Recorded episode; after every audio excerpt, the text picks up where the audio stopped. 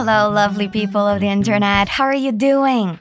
This is Teacher Liv once again, and I am so excited you're here with me. Welcome to another episode of Walk and Talk Level Up, a project by Inglês com Rhavi Carneiro. This episode is made specially for you, someone who understands a little bit of English and wants to improve vocabulary, pronunciation, and also learn new expressions. So, how does this work? We're going to listen to a dialogue twice, and then we're going to break down the sentences to make sure we understand it all, and we're going to repeat it to practice our pronunciation. You can find the link for the PDF file in the description of this episode, so dig in. Now let's jump into it. Today's dialogue is about keeping cool. It's okay if you don't understand it the first time. In a few minutes, you'll learn not only this conversation, but new expressions to use every day. So let's listen to the dialogue. Have you heard about Valerie's new job? No, I haven't. Tell me about it. To make a long story short, her Aunt Jessica got it for her. I hope she can keep this one. She lost the last one because she was too nervous. She'll do much better this time around. I'm positive. Maybe this time she'll be able to keep cool. That was a conversation between a man and a woman about Valerie and her new job.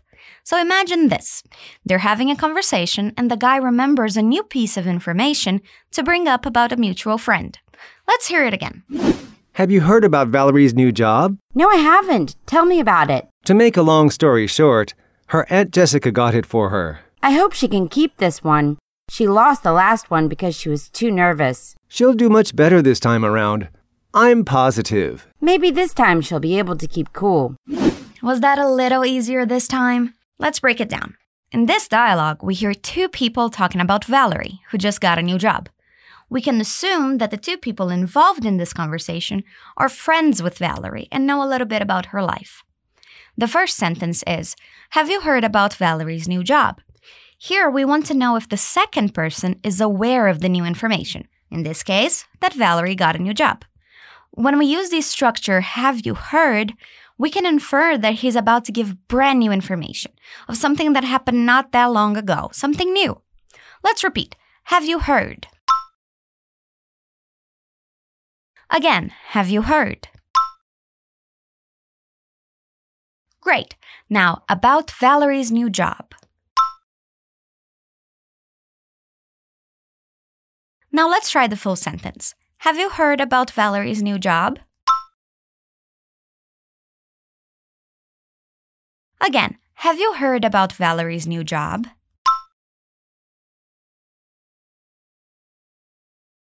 Do you remember how to say trabalho in English? Job, that's right. Let's repeat again. Have you heard about Valerie's new job?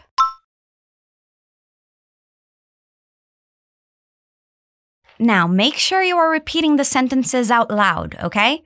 Hearing yourself speak and trying to mimic the speech pattern helps a lot. Let's continue.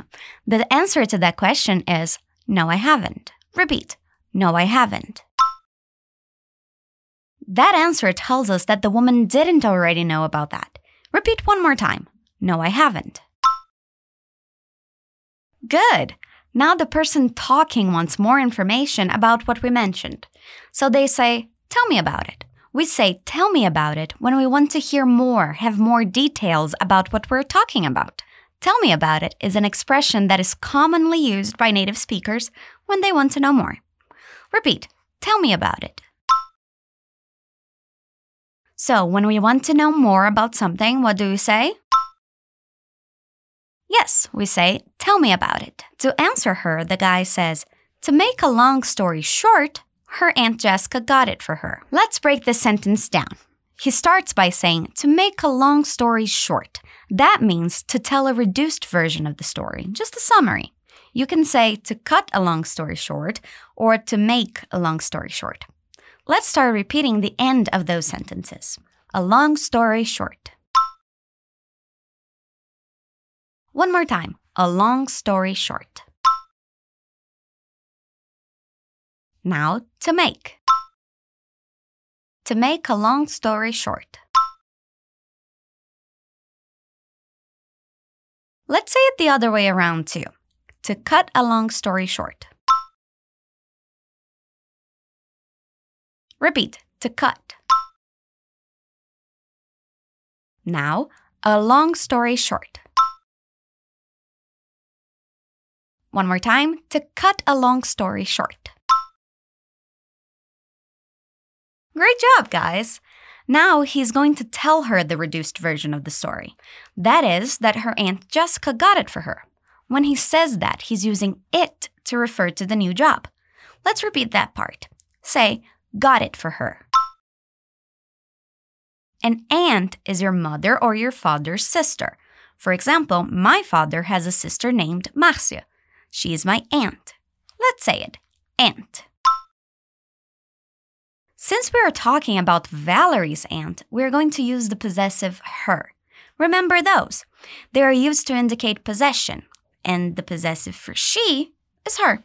Let's repeat her aunt. Her aunt Jessica. So, what's the possessive for she? Her. Now let's try the whole sentence. Her aunt Jessica got it for her.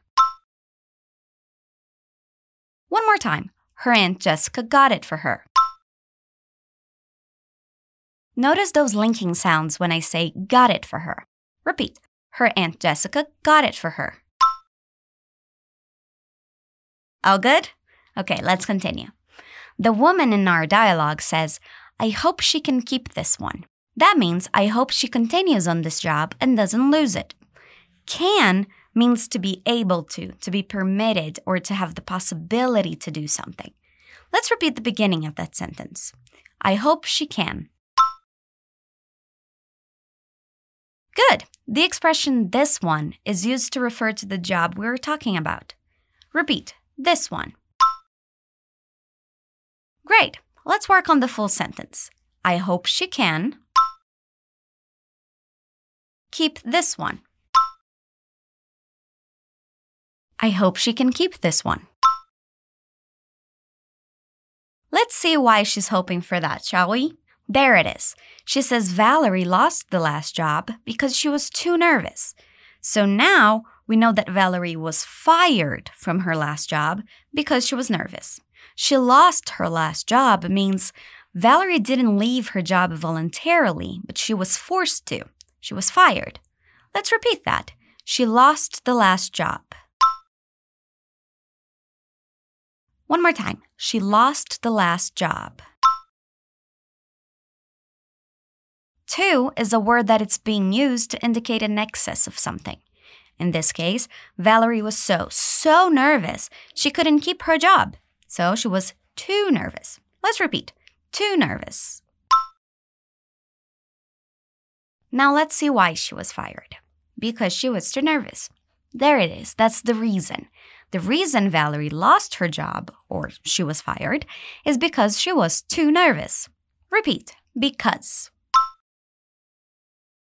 Because she was too nervous. Now let's try the whole sentence. She lost the last job because she was too nervous.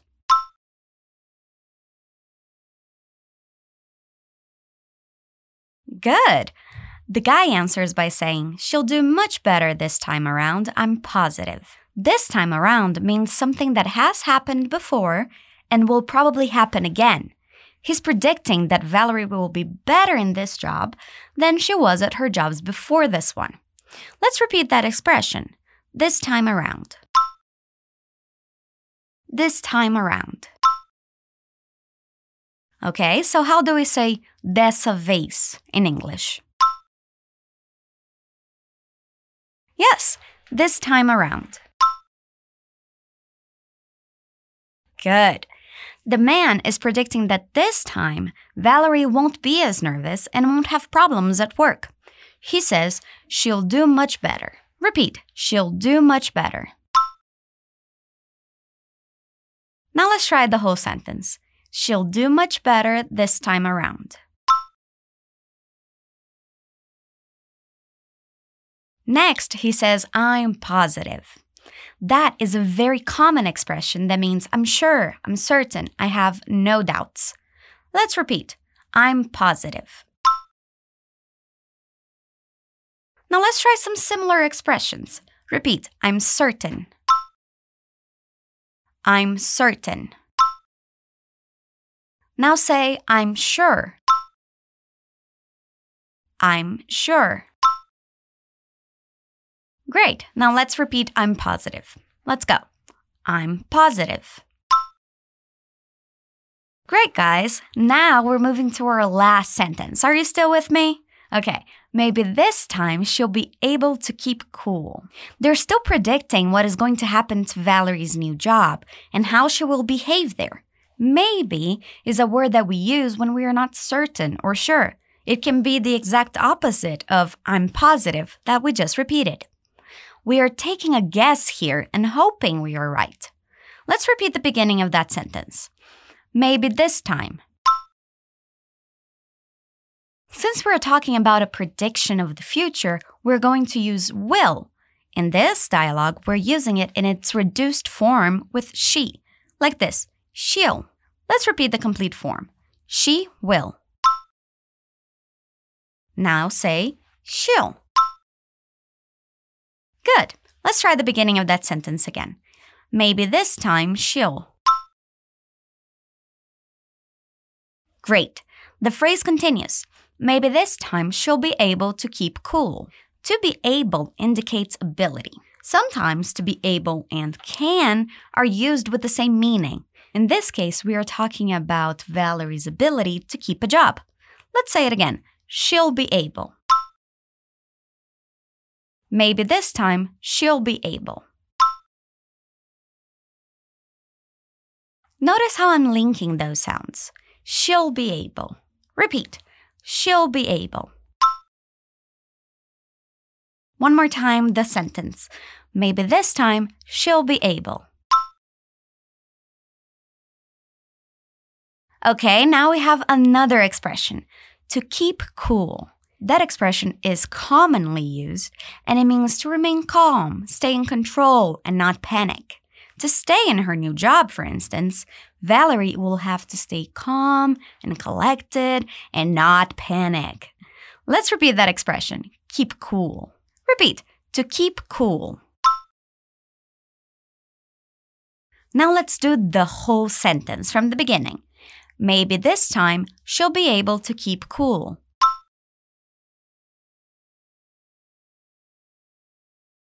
How's that, guys? Not bad, huh? Let's listen to the dialogue one more time and see how much better we understand things this time around. Have you heard about Valerie's new job? No, I haven't. Tell me about it. To make a long story short, her Aunt Jessica got it for her. I hope she can keep this one. She lost the last one because she was too nervous. She'll do much better this time around. I'm positive. Maybe this time she'll be able to keep cool. Wasn't that much easier now? I hope you enjoyed this episode, guys. There were a lot of new expressions, and I hope you had fun learning them with me. Now, listen to this episode as many times as you want to while cleaning the house, driving, exercising. Just make sure you repeat the sentences out loud with me every time, okay? You can find the PDF file to this in the description of this episode, and that's a great resource to study. Don't forget to follow us and set up notifications for our new episodes, which come out every Wednesday. Until next time, you guys, stay awesome.